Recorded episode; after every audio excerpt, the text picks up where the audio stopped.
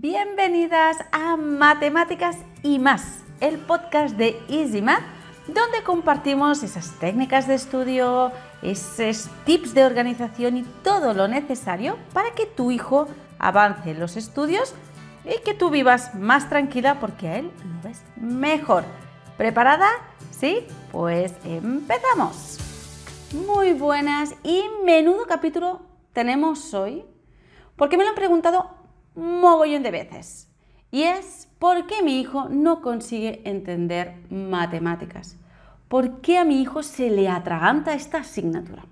Mira, si hoy nos vamos a salir de un colegio y le preguntamos a los niños que salen, oye, ¿qué asignatura es la que menos te gusta?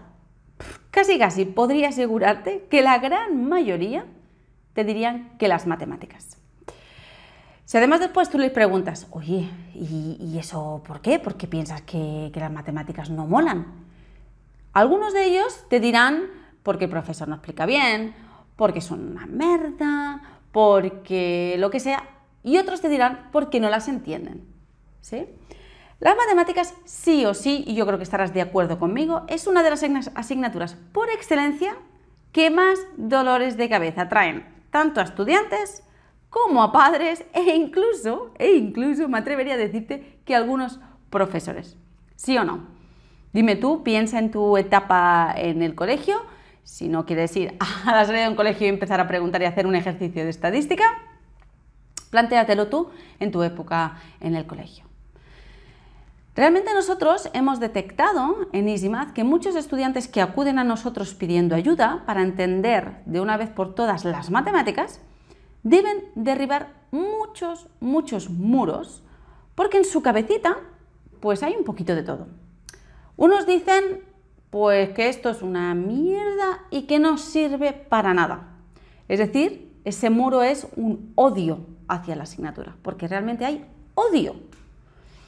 Hay otros que tienen unas creencias limitantes que les impide aprender las matemáticas y constantemente se dicen en su cabecita, nunca, jamás aprobaré.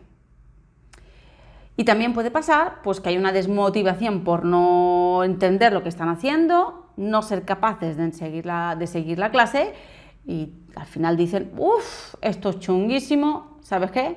Paso. ¿Sí? Podría seguir con el listado, pero hay algo que nos estamos perdiendo.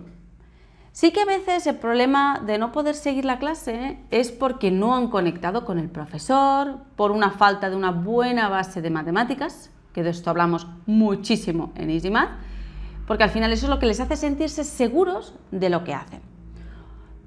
También puede pasar pues que no les apetece hacer ningún tipo de esfuerzo.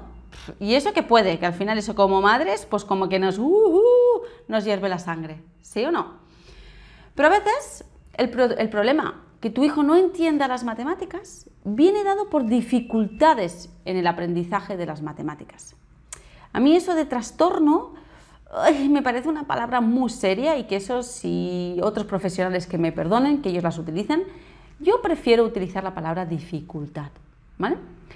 Creo que es muy importante que tú como madre conozcas, o si tú eres un estudiante que está escuchando esto, hay dificultades y quiero nombrarte las dificultades más comunes para poder detectar si esto es justamente lo que le puede estar impidiendo a tu hijo de aprender matemáticas, de entender matemáticas.